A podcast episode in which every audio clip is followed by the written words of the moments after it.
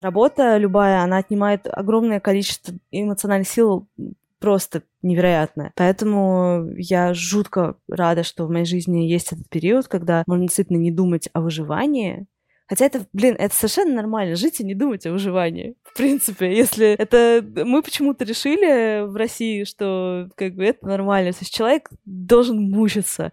Тогда мне написала одна моя подружка, спросила, как мы вообще здесь. Я ей написала там то-то, то-то.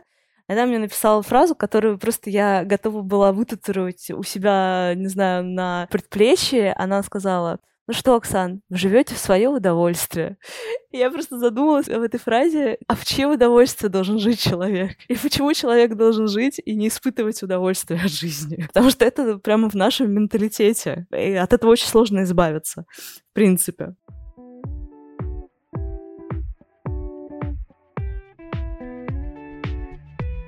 Привет, меня зовут Макс Сергеев, и это подкаст «Весьма наслышаны». Подкаст о тех, кто любит музыку.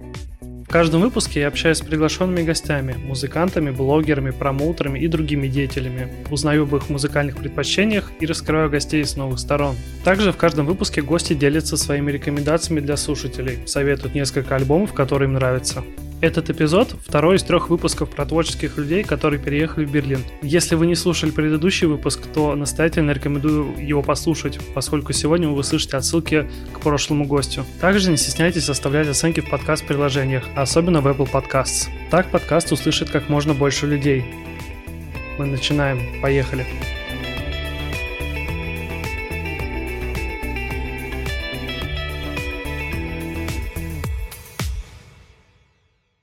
Сегодня у меня в гостях Оксана Ивашинина, участница дуэтов Magnetic Poetry и Ласка. Оксана, привет. Привет. Я не понаслышке знаю, что вы переехали не так давно в Берлин. Какие вообще были предпосылки к переезду и почему так, собственно, получилось? Да, мы уже, получается, чуть больше года живем здесь. Мы очень давно хотели уехать э, по многим причинам, и политическим, и экономическим, и, в принципе, э, у нас, скажем, не творческая иммиграция, а именно, наверное, экономическая, я бы сказала. Мы очень долго готовились к этому, практически 4 года. В принципе, мы уже знали, что мы уедем в какой-то момент, пока мы занимались всякими документами и прочим. Да, и, в принципе, нам повезло, что мы попали в Берлин, потому что по иммиграции, которой мы уезжали, нас, в принципе, могли отправить в любой немецкий немецкий город, но, видимо, нам так хотелось сюда, что мы попали под квоту, и поэтому мы попали именно в Берлин. Как любые люди, которые переезжают в другую страну, в другой город, вы, наверное, столкнулись, скорее всего, с какими-то трудностями, какими-то, скорее всего, бюрократическими, тем более, что тоже, как мы обсуждали с Максом вот в первом выпуске, очень много бюрократии, но бюрократия такая, которая себя оправдывает, ты потом, в принципе, понимаешь, что все это не зря сделано. Что помешало вам в первое время? Да, ну, на самом деле, немецкая бюрократия — это вообще не стереотип и не миф, она действительно есть. В первое время, конечно, когда мы только переехали, нам нужно было огромное количество бумаг оформлять, оформлять вид на жительство и все это прочее. И, в общем, в какой-то момент у меня даже есть фотография, как э, у нас э, просто стол полностью завален бумагой. То есть э, мы в первую же неделю, когда мы приехали, купили принтер и сканер, и это, пожалуй, самая лучшая покупка за этот год, потому что он себя оправдал уже 10 раз, даже 100 раз. Да, это, это действительно имеет место быть, но, как правильно тоже сказал Макс, это действительно все работает. То есть это не то, что ты собираешь огромное количество бумаги, и в итоге ничего не получается, то, что ты хотел. И плюс э, мы, в принципе, перед иммиграцией очень много собирали документов, и очень огромное количество. То есть мы в посольство пришли с э, просто коробкой картонной, полностью заполненной бумагой, ксерокопиями, переводами. И я теперь убеждена, что нет бумажки, которую нельзя достать.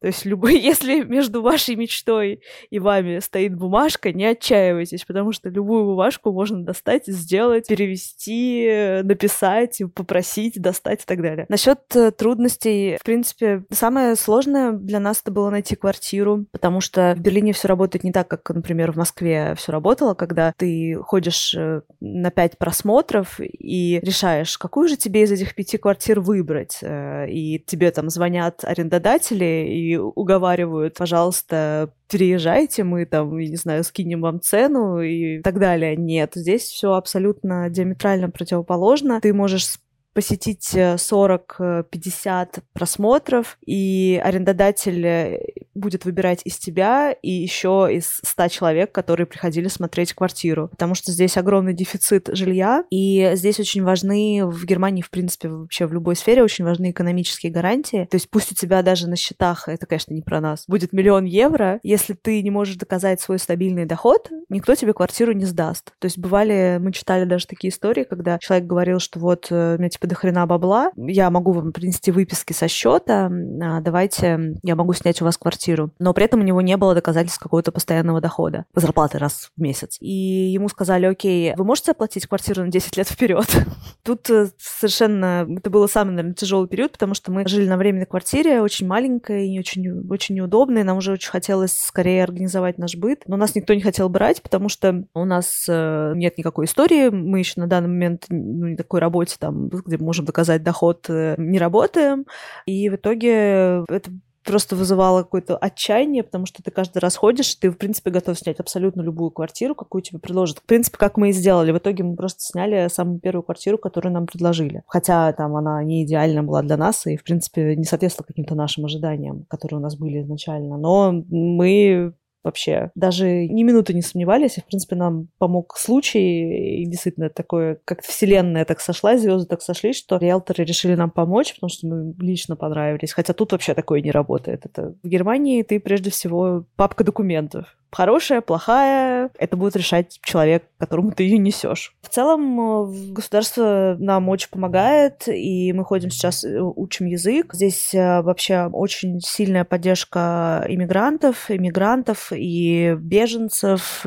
Первое время тебя готовы обеспечить всем, лишь бы ты нормально интегрировался, и там через там, какое-то время пошел работать и платить налоги, и, в принципе, от, оправдывать все то, что в тебя было вложено. А это, конечно, очень круто, потому что даже когда мы жили в России, у нас не было ощущения, что мы вообще кому-то там нужны, и государство как-то нас э, может поддержать в трудную минуту, и с этим, я знаю, сталкивается, в принципе, любой житель России, который, особенно у которого там свой бизнес или что-нибудь такое, что зависит от каких-то внешних факторов. Вот, а здесь же огромная поддержка, огромное э, руководство, помощь, консультации. То есть тут есть миллион э, организаций, в которые можно сходить на бесплатную консультацию, там касаемо совершенно любых э, твоих э, проблем или чаяний. Вот, это очень здорово, и это как-то сразу, мы сразу почувствовали, практически с первых дней. Кстати, перед тем, как вы уже полноценно переехали, вы должны были как-то еще приезжать в Берлин? Нет, нет, мы все делали в Москве через посольство, через посольство Германии. В принципе, мы, естественно, много раз ездили до этого в Берлин там по работе, и даже там с концертами, и просто как туристы. Вот, но ездить, да, заранее не нужно было. Все это можно было решить э, там. И уже когда приезжаешь в Берлин, тут у тебя начинается. Сначала нужно зарегистрироваться, прописаться. Это тоже отдельная история. И, в общем, ты от э, ноль бумажек превращаешься в гору бумажек где-то за месяц. Но это наоборот, как-то дает какую-то уверенность, наверное, в жизни. Когда ты понимаешь, чем больше у тебя бумажек, тем более, наверное, ты значим.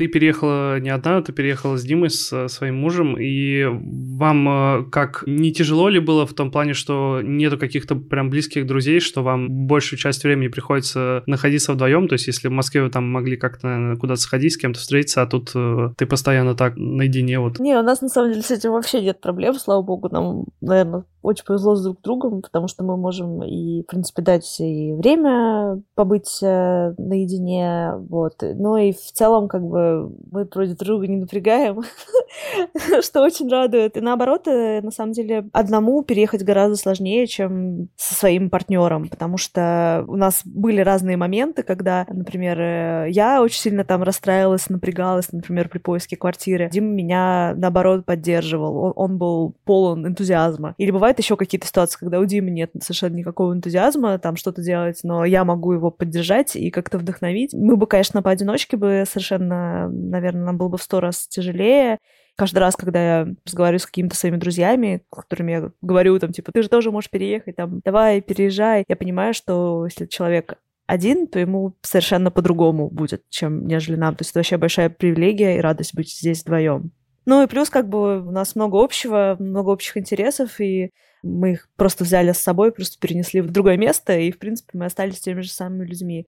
Да, и в принципе у нас достаточно много здесь друзей, достаточно много людей, переехавших э, за последние пару лет. И плюс э, у меня тоже есть бывшие коллеги, которые здесь работают и с которыми я поддерживаю отношения давно, поэтому принципе, мы очень скучаем по некоторым нашим друзьям, но в целом мы тут одиноко себя не чувствуем, я бы не сказала. Слушай, а как проходит у вас учеба? Я потому что понимаю, что чем старше человек становится, тем, мне кажется, сложнее учиться. Тем более я знаю, что многим людям языки сложно учить. Как у вас с этим обстоят дела? Это интересный тоже такой момент. Мы посещаем интеграционные курсы для иммигрантов. Мы уже, на самом деле, закончили первый блок. Нам еще надо будет полгода учиться, но сейчас из-за ситуации с короной не возобновляют групповые групповые занятия, поэтому мы вот сейчас ждем, занимаемся с просто преподавательницей по скайпу. Блин, это был интересный опыт, потому что мы ходили на курсы каждый день, в субботу, воскресенье только мы не ходили, мы делали огромное количество домашки, и в день это длилось 5 часов.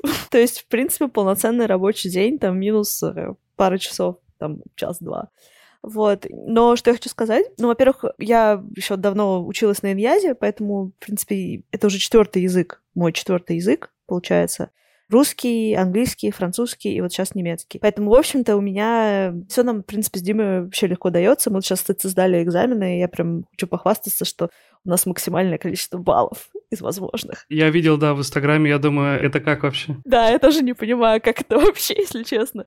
На самом деле, да, я хочу сказать, что был какое-то вот первое время, я, наверное, назвала это какой-то кризис самоидентификации, потому что когда ты работаешь, да, там у меня была классная работа в России помимо музыки, я чувствовала себя молодым профессионалом, очень востребованным, тем, которым все интересуются, тянутся и так далее. Когда ты оказываешься вне этой атмосферы, тебе очень сложно снова себя найти. То есть ты понимаешь, что, окей, я не студент, потому что я не хожу в университет учиться, я хожу на языковые курсы, а я э, уже нигде не работаю, то есть я не могу сказать, о, я там пиарщик и так далее. То есть я очень какое-то долгое время не могла найти какое-то самоопределение, пока я все-таки не пришла и не смирилась с тем, что я, наверное, музыкант все-таки. И мне сразу как-то полегчало, потому что когда ты живешь в обществе определенном, ты все равно хочешь себя кому-то к чему-то причислять. И тоже такой момент понять, что ты не экспат, а ты все-таки иммигрант, и у тебя есть много привилегий, но в то же время у тебя нету многого, в частности, денег, например, и тому образу жизни, к которому ты привык там в Москве. Не скажу, что у нас был какой-то великолепный образ жизни, но у нас был там, ну, больше денег, скажем так. А теперь э, приходится немножко по-другому вести свой быт, и эм, это тоже дает о себе знать в какие-то моменты. И учиться, в принципе, было классно, потому что сейчас вот в возрасте в нашем информация, наоборот, как-то очень круто укладывается, усваивается, потому что когда я там вспоминаю, когда мы ходили в универ там, или в школу, ты это все воспринимал как вот зачем мне это нужно? Вот родители меня заставили, отучусь, дам диплом и, не знаю, выкину его в мусорку. Тут э, ты понимаешь, что тебе это прежде всего нужно, что ты работаешь для себя, на себя, и когда ты видишь прогресс, ты заметно чувствуешь, как облегчается твоя жизнь. Поэтому у тебя очень-очень огромное количество мотивации, то есть нет даже желания там пропустить один денек, потому что ты уже не можешь. Хотя тоже у нас группа была там около 15 человек, и тоже такой коллектив совершенно разный, из разных стран, совершенно разным бэкграундом. Тоже найти себя в новом коллективе людей с абсолютно разных. Тоже был своеобразный челлендж, но в итоге мы все подружились и общаемся, и это прям тоже здорово, приобрести таких же друзей, которые примерно в таком же положении, как и ты. Это тоже здорово. Вас же есть пока что какая-то конечная цель? То есть понятно, чтобы остаться, получить, э, или у вас уже есть вид на жительство? У нас есть, да, у нас, э, у меня вид на жительство неограниченный, а у Димы, так как он мой плюс один при переезде, у него он ограниченный на три года, но, естественно, он будет полуавтоматически продлеваться, просто нам нужно будет пойти в ведомство по делам мигрантов сказать, что продлеваем. Когда настанет тот момент, когда вам можно будет полноценно работать, и на какие работы вы сможете устроиться? Начну с того, что возможностей здесь просто миллион. Есть такие возможности, которые я бы, например, не рассматривала в России никогда. Естественно, наша такая конечная история — это открыть какой-то свой бизнес здесь. Плюс мы, естественно, хотим попробовать сделать музыку тоже нашим основным заработком, потому что здесь, опять же, есть такие возможности, которых не было в России России у нас. Здесь огромное количество грантов, огромное количество резиденций, то есть, в принципе, тебя как творческую единицу город Берлин и страна могут поддержать. Целое поле, непаханное поле возможностей, которые нам еще предстоит исследовать. Вообще, в идеале, конечно, мы хотим какой-то тоже свой бизнес открыть. Нас очень вдохновляет история как раз Максима, который нашел свою нишу, и он счастлив и успешен в ней. В идеале мы бы тоже хотели что-то такое для нас найти. Да, я просто тоже, Макс э, тоже рассказал. Я на самом деле не предполагал, что студия прям его. Я думал, что, может быть, он просто там работает. Но когда он все это рассказал, как э, он все это открывал и как он там общается каждый день там с разными музыкантами, меня тоже это очень, очень сильно вдохновляет. Да, это вообще, это Максим для нас, наверное, самый большой источник вдохновения с самой приезда. Он еще нам очень помогал перед переездом, очень поддерживал. В общем, мы не вырезая это. пускай будет. Макс, когда все это рассказывал, я думаю, блин, вот если бы человек у нас открывал бы репточку, то это было бы вообще что-то там из разряда нужно выживать, чтобы даже смочь там оплатить аренду, вот это все кто-нибудь бы постоянно давил, какие-нибудь там проверки и вот это все. Здесь, на самом деле, поддержка малого бизнеса, она просто бесконечная. Не знаю, ты должен иметь какой-то там общий бизнес-план, прийти, просто рассказать, если ты сам в это веришь, и это принесет какую-то пользу сообществу, то тебе помогут просто от и до. Мы, например, даже рассматриваем открытие детского сада. Как бы это странно звучало, потому что, ну, у нас на самом деле с Димой педагогическое образование, которым мы вообще никогда не пользовались. А здесь все ведомства, они как-то очень э, воодушевились, узнав, что мы по дипломам учителя сразу на нас посыпались какие-то куча каких-то предложений, типа, вы можете это делать, вы можете это, вы можете то, мы вас поддержим, мы вам поможем. Поэтому мы задумались, что если действительно есть такая помощь, оказывается, если действительно это поощряется, то почему бы не рассмотреть что-то совершенно для нас да, дикое, возможно, на тот момент, когда мы жили в России, потому что у нас была там карьера в каких-то компаниях, мы стремились к чему-то, зарабатывать больше, быть крутым бизнесменом, я не знаю даже, как это объяснить, то здесь совершенно все изменилось, то есть там мы совершенно как-то перестали волновать деньги, заработок, естественно, ну, кроме каких-то общих нужд, какие там амбиции, в общем, все это реально осталось в Москве, и мы этому очень рады. Здесь мы просто хотим, возможно, пробовать что-то новое, работать на себя и приносить пользу обществу, скажем, как бы это тоже банально не звучит здесь такое общество, которому прямо хочется приносить пользу, скажем так. Слушай, у вас же наверняка, вы когда переезжали, были какие-то, знаешь, ожидания, вот, и вы когда столкнулись с реальностью, были какие-то моменты, которые вообще абсолютно не совпали? Или наоборот, что-то прям, что очень сильно вас удивило? Слушай, ну в целом мы супер вообще довольны, у нас все идет гладко по плану и без всяких э, каких-то трудностей сверхъестественных. Но да, естественно, ожидания были. Наверное, вот я уже тоже упоминала, самое вот э, сложное было понять, что ты иммигрант. В принципе, тут нет ощущения, что, знаешь, ты приперся, тебя не ждали. Тут, в принципе, нет такого. Здесь очень поддерживают, очень заботятся. Но какое-то внутреннее есть такое ощущение, что, типа, вот э, ты приехал в охренительную страну, на все готовое, ты там ожидаешь, что все будут о тебе заботиться и помогать, хотя как бы ты сюда сам приехал, скажем так наверное, вот это было самое сложное, потому что ты привык себя, как я уже говорила, там, да, с точки зрения профессии, ощущать, как э, ты вот экспат какой-то в командировке, там, знаешь, э, приехал, ходишь там, задрал свой нос, а тут как бы нужно немножко опуститься на землю, понять, что пока тебе помогает государство всячески, то ты немножечко такой даже подневольный, потому что тебе нужно очень, с очень многими моментами считаться, и понимать, что, грубо говоря, приезжаешь на все готовое, но все это получилось так, потому что общество настолько хорошо функционирует, что это нормально, там, помогать людям, которые только переехали, там, малоимущим, каким-то большим семьям, это считается, это норма. Но иногда сложно принять это, учитывая свой предыдущий бэкграунд. Да, и поэтому, естественно, когда мы там приезжали, я думала, что мы снимем там, не знаю, какую-то нереальную квартиру в Кройсберге, потому что каждый раз, когда я приезжала как турист, я жила в нереальной квартире в Кройсберге. И, естественно, я ну, не могла понять, представить, что нет, я буду жить э, ни в классном, ни в крутом, ни в хипстерском районе. Мы, на самом деле, в очень смешном районе живем. Он недалеко от центра, ну, в принципе, там нормальная транспортная доступность, но он очень специфический, он прям похож на какую-то деревню. Тут вообще нет никаких модных мест, просто их тут никогда не было и не будет. В принципе, развлечений тут тоже никаких нет. все очень спокойно, зелено, и кругом бабульки, дедульки.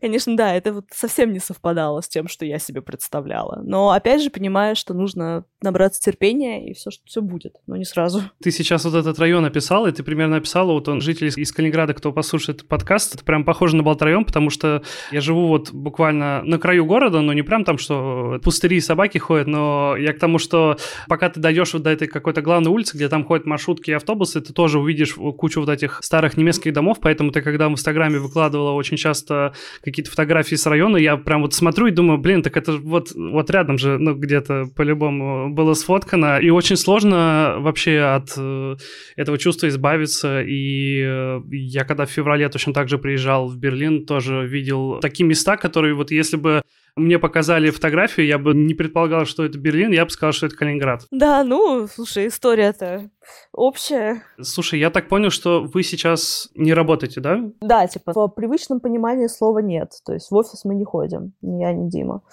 Был ли сильный диссонанс, что вы сейчас просто приезжаете, вы должны учиться, и, собственно, в остальное время вы не работаете, а просто ходите на учебу, то есть немножко откатиться вот это в какое-то студенческое школьное время, когда вы не работали, и чем вы занимаете свой быт во время от учебы свободное? Короче, я должна сказать, что это очень классно, и вообще я убеждена, что у каждого взрослого человека должен быть хотя бы год, когда он бы не ходил каждый день на работу, а занимался какими-то своими хобби и творчеством, и, не знаю, просто отдыхал и жил, потому что мы...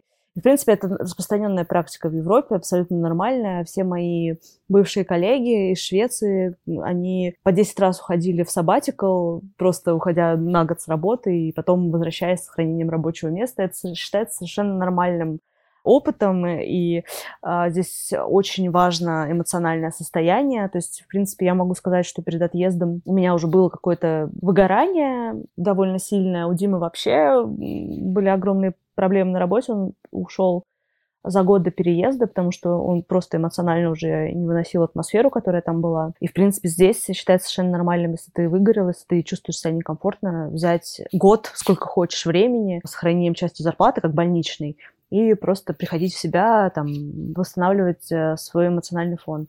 Вот, это супер круто, и я в это искренне верю, что, в принципе, не обязательно доводить себя до выгорания, просто это действительно очень здорово. Я, в принципе, работала до этого 10 лет без перерыва, никогда больше трех недель я не отдыхала, и то очевидно, что отпуск — это не всегда отдых. И вот сейчас за этот год я, на самом деле, кучу всего перепробовала. Я начала играть на гитаре, я начала делать какие-то украшения, их продавать, как бы это тоже глупо не звучало, но я действительно нашла какие-то хобби, на которые у меня бы в жизни не хватило бы времени, и даже, даже не то, что времени, а вот именно э, сил, потому что Работа любая, она отнимает огромное количество эмоциональных сил просто невероятное. Поэтому я жутко рада, что в моей жизни есть этот период, когда можно действительно не думать о выживании, Хотя это, блин, это совершенно нормально, жить и не думать о выживании. В принципе, если это... Мы почему-то решили в России, что как бы это нормально. То есть человек должен мучиться. Тогда мне написала одна моя подружка, спросила, как мы вообще здесь. Я ей написала там то-то, то-то. Она мне написала фразу, которую просто я готова была вытатуировать у себя, не знаю, на предплечье. Она сказала, ну что, Оксан, вы живете в свое удовольствие. Я просто задумалась об этой фразе, а в чье удовольствие должен жить человек? И почему человек должен жить и не испытывать удовольствие от жизни? Потому что это прямо в нашем менталитете. И от этого очень сложно избавиться принципе. Да, на самом деле то, что ты все сейчас говоришь, это очень мне близко, потому что, меня видишь, как получилось, я в апреле прошлого года вернулся с альтернативной службы, тоже еще один такой бич молодых людей в России, где есть какой-то воображаемый долг, который должен э, кому-то отдавать, что ты только родился, ты уже кому-то что-то должен. Я вернулся с альтернативной службы, благо это прошло как бы на почте, это было более выгодно и более психологически щадящих. И тоже я, когда вернулся с этой службы, я первый месяц сидел дома, то есть я не мог найти работу, и я буквально к концу этого месяца просто лез на стенку из-за того, что вот у тебя психологически уже выработалось понимание того, что если ты не поработаешь, ты не поешь, и что тебе обязательно просто вот нужно работать, вот просто потому что. Просто отдыхать ты не можешь. Вот как раз примерно в феврале этого года слушатели уже знают, наверное, я просто об этом уже несколько раз рассказывал, что я выгорел, и я сейчас занимаюсь только подкастами. Я еще работал в тату-студии, я, я оттуда ушел, потому что понял, что я смогу больше зарабатывать на подкастах и работать из дома, и вообще работать, в принципе, из любой точки мира. Главное, чтобы ноутбук был рядом. Карантин как бы случился нежданно для всех, но, мне кажется, большинство людей использовали это время с пользой, и я в том числе использовал с пользой, чтобы отдохнуть.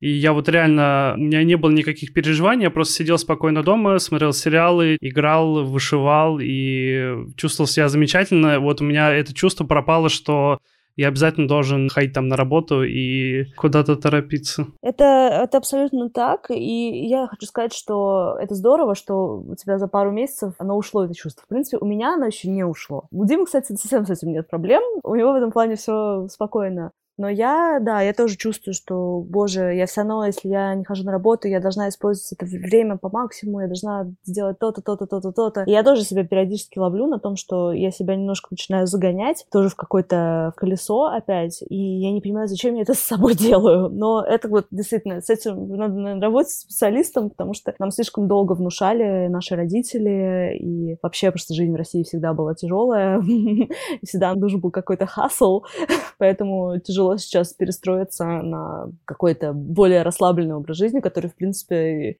люди в Европе вокруг нас э, ведут э, всегда. Нам еще пока сложно это понять. Слушай, а вот по поводу как раз образа жизни ты затронул эту тему.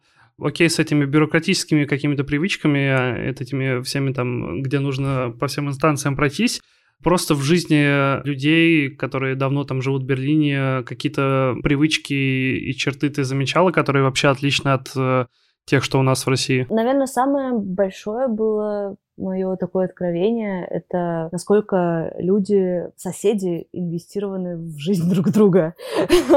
То есть тут невозможно где-то жить, и как там в Москве ты идешь и не здороваешься со своим соседом. А когда мы въехали, нас сразу встретила тетенька, соседка, которая сказала, что вот мы вам, если вам нужна какая-то помощь, мы вам поможем. Если какие-то вопросы, обращайся. Нам все про себя рассказала, чуть-чуть нас расспросила тебе уже так как-то тепло на душе становится, что как-то тобой интересуются, что тебя признают за то, что да, вот ты тут тоже живешь.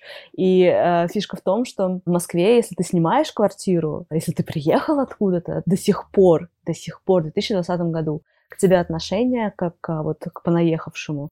И каких бы высот ты там не достиг, все равно мы сталкивались с... Я даже не знаю, как это назвать. Это не ксенофобия, это вот просто, наверное, человека ненавистничество какое-то со стороны соседей, которые знали, что мы типа снимаем, и что мы не из Москвы изначально, хотя мы там, Дима 15 лет, я 10 лет прожила, в принципе, всю свою сознательную жизнь. До 20 лет у меня была бессознательная.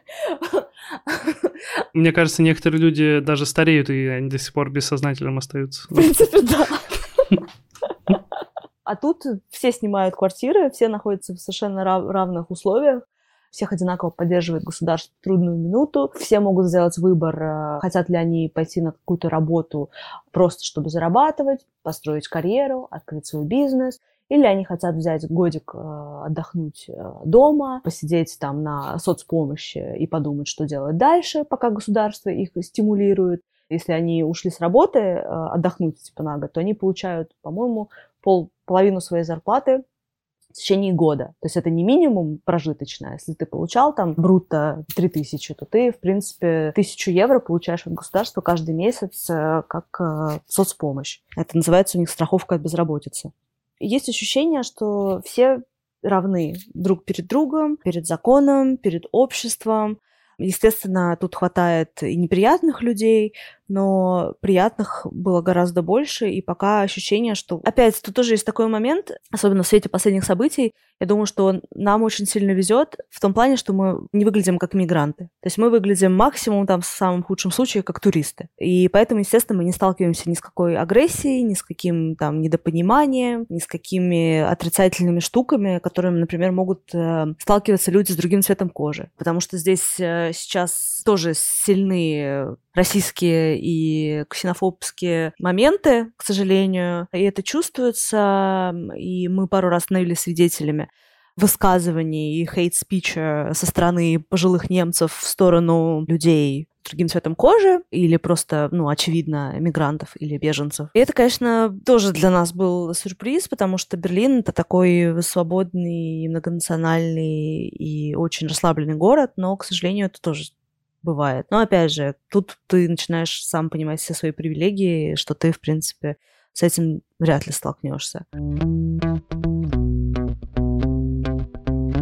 Я, если честно, не обращал на ваш проект «Ласка» до вашего переезда какого-то внимания. Я помню, что он услышал первый альбом в 2018 году. Я его, честно, не слушал, вот, и я почему-то уже был уверен, что этот проект вообще на самом деле появился только когда вы переехали. Вы же переехали в 2019 году, и это вообще кардинально отличается от того, что вы делали раньше. То есть э, у вас был раньше такой миленький, приятный bedroom поп, Magnetic Poetry, и когда вы выпустили что-то такое холодное, синтовое, и я был очень удивлен. Берлин вообще вот сейчас сейчас на новые синглы и на альбом, я так понимаю, который у вас выйдет скоро, как-то повлиял или нет? Да, у нас выходит альбом 7 э, августа, уже вот через две недели всего лишь. Э, Ссылочка будет даты. в описании, да, как Ой, раз. спасибо огромное, да, в общем, я хочу сказать, что да, мне кажется, что нам было, например, гораздо проще найти лейбл, теперь, когда мы базируемся в Берлине, потому что, несмотря на успех многих русских музыкантов за границей сейчас, все равно, все равно это диковинка, все равно это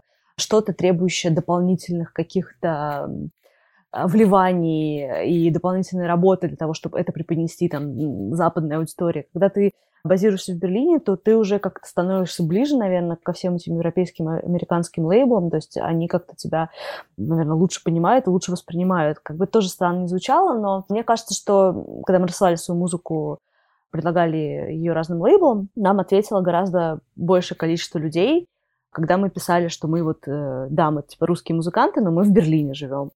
А, потому что, видимо, заведомо Берлин ассоциируется с сильной электронной сценой, и, в принципе, еще что в нем классно, здесь для каждого жанра найдется свой какой-то аутлет, свой выход, и я думаю, что это реально повлияло очень сильно на наше развитие. И, естественно, Берлин практически наш основным вдохновением для альбома послужил именно Берлин, наш переезд, начиная от э, треков, которые связаны именно с каким-то смятением первых месяцев и последних месяцев России, заканчивая всем, с чем мы столкнулись в Берлине. Это архитектура, это история новейшая, скорее, чем нежели начало 20 века. Штази, ГДР. Мы посмотрели огромное количество фильмов и сериалов, нас очень заинтересовала вообще эта вся эта шпионская история, которая здесь была на 90 Вот. И, в принципе, практически за каждым треком у нас стоит именно какое-то наше осмысление новой реальности нашей. Поэтому, да. А почему мы изначально начали этот проект? В принципе, когда мы выпустили первый EP из вот двух, который вот второй сейчас выйдет, мы, естественно, уже смотрели на себя как на будущую берлинскую группу, и понимали, что такая музыка, она как-то больше резонирует с каким-то творческим вайбом, который есть э, в Берлине. Плюс, мне кажется, у нас всегда была такая темная сторона, то есть, несмотря на то, что мы, как Magnetic Poetry, большую часть времени делали всегда очень счастливую музыку, последние пару лет, она уже не получалась у нас такой счастливой, скажем так. Это какое-то внутреннее взросление произошло и влияние того, что происходит в мире, оно тоже отразилось в творчестве, и оно стало гораздо более мрачным, скажем, для нас. Может быть, это было не так очевидно для слушателя, но для нас это прям было очень очевидно. Мы решили не ограничиваться там какими-то более мрачными мотивами в Magnetic Poetry, а сконцентрироваться полностью на такой, скажем, темной стороне, а, которая у нас была. Вот. Ну и плюс э, я вот, в частности, уже очень давно интересуюсь э, подобной музыкой. Я выпускала много миксов. У меня даже там была какая-то своя маленькая передачка, где я делала миксы для этой, из такой музыки. Поэтому для меня тоже было совершенно логичным попробовать писать что-то в таком жанре. И, в принципе, и вся эстетика, которая у нас сейчас есть, она очень вписывается в окружающий нас мир. Поэтому да, кажется, как что-то само собой разумеющееся. Вы уже выступали в Берлине или еще нет пока что? Нет, мы не выступали. Сейчас э, уже, с, получается, с марта месяца никаких концертов э, в Берлине не происходит. Дело в том, что вторую часть 2019 года мы писали материал, поэтому мы, в принципе, были супер заняты документами, поиском квартиры и так далее, что мы даже не репетировали никакой live. А пока мы как-то осели, чуть расслабились и были готовы, случился карантин. Поэтому мы еще, у нас еще не было возможности выступить. Хотя тут тоже очень много для этого есть возможностей, но вот мы ждем, когда концертная жизнь возобновится, и уже будем тогда искать какие-то возможности. В принципе, думаю, проблем с этим не должно быть. Вы как-то узнавали вообще, как, когда ты музыкант, если ты получаешь какой-то гонорар за выступление, это считается за доход или как вообще с этим быть? А, вот да, это тоже такой момент, э, который мы хотим уточнить в ближайшее время, потому что а, если тебе платят налом, то, конечно, это идет просто тебе в карман. Но если же тебе платят переводом, то есть ты уже заведомо подписываешь какую-то бумагу, и уже, естественно, это должно налогом каким-то облагаться. Но это нам нужно будет узнать. Да, это будет считаться с доход, Насколько я знаю, незадекларированного дохода может быть в год меньше 500 евро. То есть все, что больше, в год даже не в месяц, все это надо декларировать, и поэтому, да, тут вариант либо просто в карман налом, либо, да, потом нужно будет платить какой-то налог. Но я тоже не знаю, может быть, это будут клубы за, нас платить. То есть как-то это вот... Я не помню, у нас э, была гастроль же по Европе там лет пять назад, но нам все время налом платили. То есть все время это шло в карман, то есть мы никак не с этой налоговой системой вообще еще не сталкивались. Надеюсь, налоговый не послушает наш подкаст. Да, мы все время на этот счет смеемся, потому что там, типа, решили продавать э, какие-то винтажные штуки, выложили здесь на eBay, и сразу появился какой-то фолловер. И мы такие, ага, это типа налоговая уже нас фолловит. Ты говорил про лейблы, а вы все-таки куда-то подписались и вообще как вышло? Не сказать, что это прям подписались. Мы на дружеских началах э, выпускаем эм, кассетный релиз на американском из Атланты лейбле DKA Records. Это хороший лейбл. Э, в принципе, я знала исполнителей оттуда. Я им сама написала, то есть э, было приятно узнать, что они заинтересованы. Да, это все равно очень маленький лейбл, естественно они делают какой-то пиар, но такой не супер прям пупер пиар, но все равно они что-то делают, это круто. Вот, и как раз э, у нас, получается, 7 числа выйдут кассеты. Их сейчас можно предзаказать на Bandcamp у ребят. Ну, естественно, на digital всех платформах тоже будет релиз. Но для любителей физических носителей можно заказать э, кассету нам мы получим тоже в, сюда какое-то количество, может быть, отсюда будет легче отправить, если нужно будет кому-то в России или в Европе. Оксана, я тебя до записи просил порекомендовать несколько альбомов для наших слушателей. Расскажи, пожалуйста, что ты нам приготовила. Ну, во-первых, я очень прошу послушать наш наши новые песни. Это само собой, да. Я просто стараюсь, знаешь, использовать каждый информационный повод, где я могу поделиться, потому что, конечно, очень тяжело. Столько всего тоже происходит в пространстве, и сейчас новости тоже перенасыщенный новостной поток, и очень сложно как-то попросить и выделить минуту послушать там то, что мы делаем.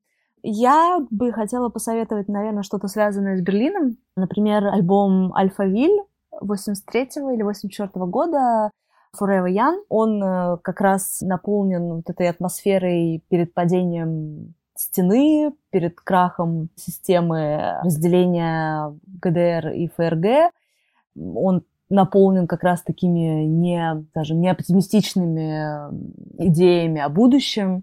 При этом он передает вообще какое-то вот именно классное берлинское настроение для меня. Берлинский вайп — это один из наших самых любимых альбомов, который можно прослушать бесконечно. Также я бы хотела посоветовать последний альбом Pet Shop Boys, Hotspot, который был записан в Берлине в прошлом году в одной из берлинских студий. Очень классный поп-альбом. Вообще, Pet Shop Boys, конечно, это уже 14 их альбом. Они по мне, хуже не становится. Они очень классно чувствуют все изменения в поп-музыке. И, в общем, классные дядьки. Люблю их. Вот. И у них как раз тоже альбом, вдохновленный Берлином, и там даже можно услышать какие-то берлинские звуки, как звук Убана, например, что очень прикольно.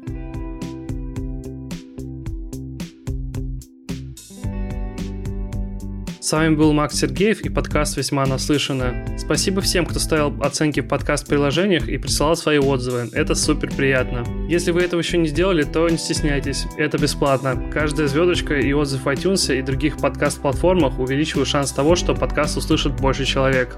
Ссылки на все видео и альбомы, о которых мы говорили в этом выпуске, я оставлю в описании. А также, чтобы быть в курсе всех новостей подкаста, подписывайтесь на мой телеграм-канал. Там я буду публиковать анонсы и ревью новых альбомов. Ссылка будет в описании.